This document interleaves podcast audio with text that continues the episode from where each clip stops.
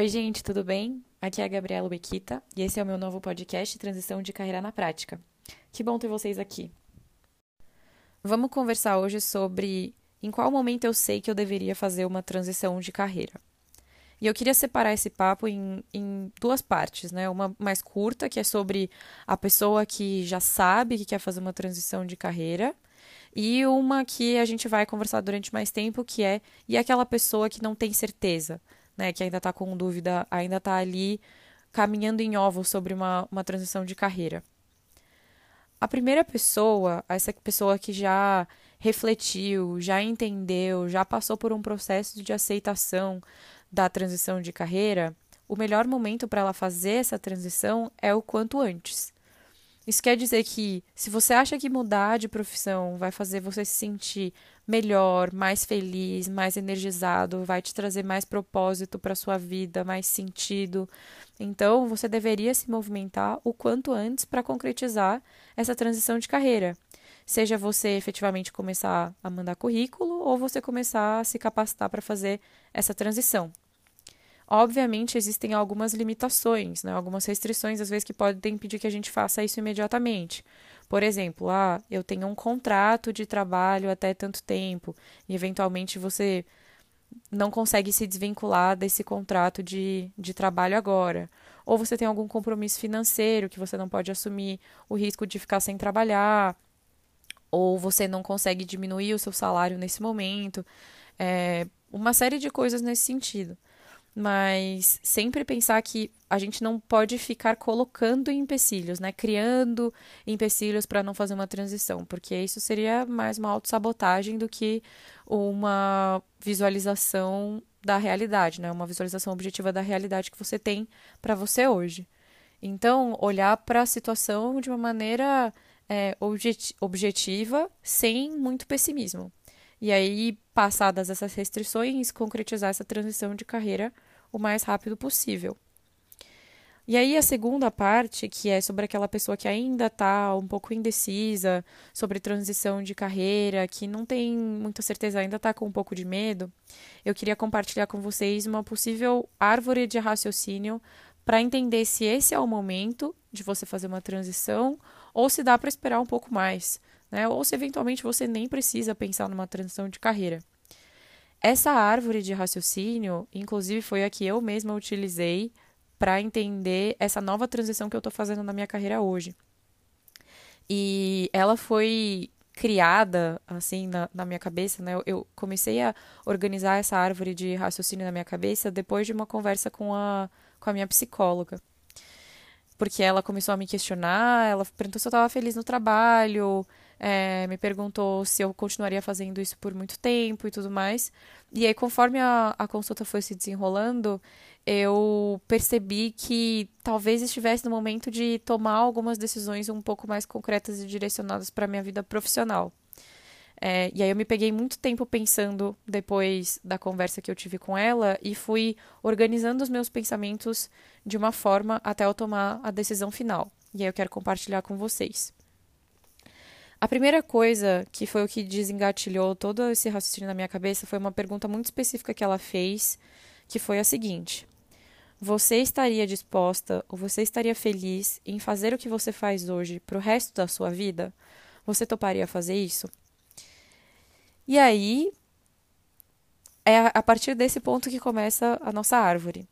Se você responder sim, eu estou satisfeito, eu ficaria muito feliz em continuar fazendo o que eu faço hoje para o resto da minha vida, né? A parte do, da, da questão de a gente querer se aposentar e fazer outras coisas da vida que não trabalhar, é, se você respondeu sim para essa pergunta, então você não precisa se preocupar muito em pensar numa transição de carreira agora, pelo menos, né? Você não precisa se preocupar é, em tomar uma medida. Agora, se você ficou um pouco indeciso, ou se você não fica muito confortável em responder sim para essa pergunta, é, então a gente precisa aprofundar um pouco mais nessa, nessa questão para entender o que, que você deveria fazer. E aí, gente, quando eu digo estar confortável com escolher isso pro resto da vida, não significa que você nunca mais vai poder mudar, tá? É pensando tipo no momento de agora. Você estaria feliz em se manter assim? Você se sente feliz o suficiente para querer prolongar isso pro resto da vida? E aí, se você responder que não, é, você pensa um pouco melhor sobre isso. Você vai para os próximos passos. É que nem quando. Esse é o, é o meu pensamento sobre relacionamento, né? Se você está com uma pessoa hoje que você acha que não tem futuro, talvez não faça muito sentido você investir num relacionamento agora com a pessoa, sabe? Talvez você devesse tentar ficar sozinho, né? Se conhecer mais, ou você buscar um relacionamento que você se enxergue nele hoje achando que tem futuro, né? Mas beleza. Passada a digressão aqui sobre relacionamentos, vamos para a segunda parte da, dessa árvore de raciocínio. Aí, depois que você respondeu essa pergunta, você disse: Não, olha, eu não estaria feliz em seguir com isso pro resto da minha vida. Você se pergunta: Mas hoje, você está feliz com isso? Se você disser: Olha, estou feliz com isso, aí você tem uma decisão. Se você disser que não, você tem outra. Mas aí você pergunta para mim: Gabi, mas o que significa estar feliz com o que eu estou fazendo hoje? E aí, cada pessoa vai ter o seu próprio critério para felicidade. Não acho que felicidade é uma uma coisa objetiva, é, na verdade acho que é bem subjetiva, mas algumas coisas que eu penso para mim, para determinar a felicidade, são os, os prós estão maiores do que os contras, né, em, em relação ao que você está vivendo hoje, e aí pensando o que, que é o que seria pró e o que seria contra. Uma coisa que é importante para as pessoas hoje, porque a gente vive numa sociedade capitalista onde você precisa de dinheiro para se sustentar o dinheiro que você está recebendo hoje, a, sua, a remuneração que você está recebendo pelo seu trabalho hoje, é o suficiente para sustentar um mínimo de vida e uma qualidade de vida que faz sentido para você hoje, né? Tá suprindo as suas necessidades, as suas mínimas vontades ali, tá te trazendo alguma coisa pelo menos um pouco além das necessidades mínimas que você tem de sobrevivência? Se sim, legal, a gente tem um pró o trabalho que você faz hoje te preenche de algum jeito, né? Você acha que você está buscando algum propósito, você está cumprindo algum alguma coisa que tenha valor para você na sua vida? Então, vou dar um exemplo básico aqui. Ah, se você é um médico e você tem um propósito que é ajudar as pessoas, então ser um médico provavelmente está tá te trazendo, está tá, tá suprindo, ali está enchendo o seu potinho de propósito na vida, né? De profissão coerente com um propósito de vida.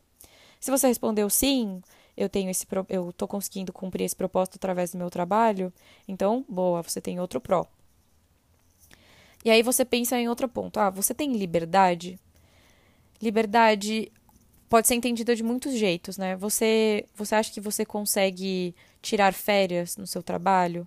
Né? Você consegue ter uma liberdade para tirar um tempo para você, para resolver as suas próprias coisas, para eventualmente fazer um home office, né, não estar fixado num lugar é, e ter mobilidade. Então, liberdade tem, tem vários aspectos, né, mas estou trazendo, elucidando alguns aqui para vocês. Se você respondeu sim que isso, então beleza, você tem um terceiro pró aqui. Quarta coisa, não não estou colocando as coisas necessariamente em ordem de de prioridade, tá? Mas quarta coisa, o trabalho que você tem hoje permite que você tenha saúde, né? Saúde mental, saúde emocional, saúde física, saúde fisiológica, todas essas coisas. O trabalho que você faz hoje te permite isso? Se sim, você tem um quarto pró aí. E você tá, quando você está olhando para o seu trabalho, você precisa se esforçar para dizer que ele é bom ou você acha ele realmente bom, né? Você precisa ficar falando assim, ah, meu trabalho me causa esse problema, mas é isso. Né? Você sempre tá tendo que arrumar desculpas para falar bem do seu trabalho. Se sim, aí seria um contra. Mas se não, aí tem outro pró. Contei para vocês cinco coisas que a gente pode considerar para considerar pra, a gente pode ponderar para olhar se a gente tem mais prós do que contras. Então, remuneração, propósito, liberdade, saúde e desculpas. Se você respondeu mais que sim do que não nisso, então provavelmente você está feliz com o trabalho que você tem hoje. E aí você pode pensar é, numa mudança, numa transição de carreira mais para médio e longo prazo. Né? Você fala, putz, eu não quero fazer isso para o resto da vida, mas nesse momento eu estou feliz. Então você pode deixar para resolver isso um pouco mais para frente, né? A Gabriela do futuro que resolve esse problema. Mas se você respondeu mais não do que sims, para essa ponderação de prós e contras, aí a gente precisa passar para outro ponto de, de análise, que é você está tendo sintomas físicos ou emocionais sobre essa infelicidade com o seu trabalho? Então, você está tendo eventualmente crises de ansiedade, você está com quadro pré-diabético, você não está se alimentando direito, você está anêmico, qualquer coisa assim. O seu corpo já tá, o seu corpo e a sua mente estão refletindo essa infelicidade? Se você responder sim, então eu vou te dizer que você já deveria ter feito a transição de carreira, você passou do ponto. Né? Nesse momento que eu recomendo para você, na verdade eu recomendo em qualquer momento da vida é vai fazer, vai fazer terapia, né? Tipo, procura um psicólogo para te acompanhar, para você evitar que esse quadro se agrave. Se você precisar, procura um, um médico para fazer esse acompanhamento também, médicos multidisciplinares, né? Vai procurar um psiquiatra, um, uma nutróloga ou um clínico geral, tudo mais, para conseguir ajudar você a voltar para o seu estado normal de mente e corpo. E começa a agir no sentido de fazer a transição de carreira para você é, conseguir alcançar uma felicidade de longo prazo, né? Gente, pensando aqui especialmente em carreira, tá? Então, obviamente a infelicidade de uma pessoa não é gerada por uma única coisa, né? Quadros depressivos normalmente, acredito eu, não sejam gerados por uma única coisa num ponto tão, tão específico.